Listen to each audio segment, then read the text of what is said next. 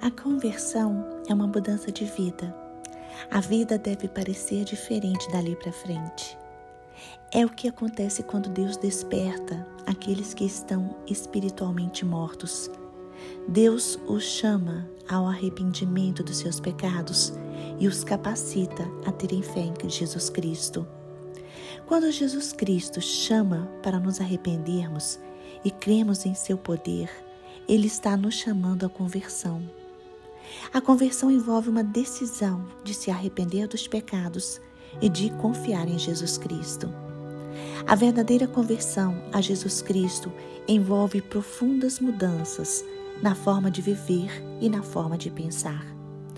Atos capítulo 17, versículo 30 diz: Mas Deus, não tendo em conta os tempos da ignorância, anuncia agora a todos os homens e em todo lugar que se arrependam a conversão inclui uma mudança de comportamento.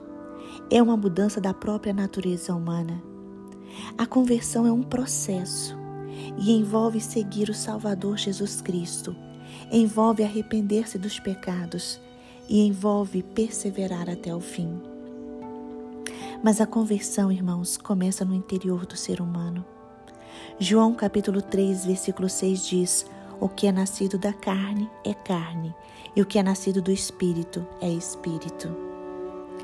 A mudança que Deus faz em nós começa de dentro para fora, do espírito para o corpo. A pessoa que experimenta a conversão é feita nova criatura, é regenerada e renovada pelo Espírito Santo. Porque a salvação é mérito de Deus, pois ninguém pode salvar-se a si mesmo. O verdadeiro convertido está descrito no Salmo 1, versículo 3. É como árvore plantada junto à corrente de águas, que no devido tempo dá o seu fruto, e cuja folhagem não murcha, e tudo quanto ele faz será bem sucedido. Irmãos, o Evangelho é mudança de vida e de caráter. A verdadeira conversão passa pelo nosso coração, pela nossa inteligência e pelo nosso intelecto.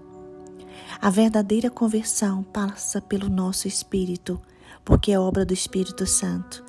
Mas a pessoa precisa querer. A pessoa precisa desejar mudanças na vida. A pessoa precisa se empenhar para alcançar estas mudanças.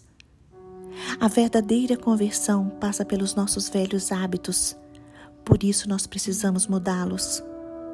Hoje, ore, suplique a Deus Busque o Senhor na oração e na leitura da Bíblia, porque só Deus pode nos ajudar nas mudanças e nos fortalecer em todas as lutas.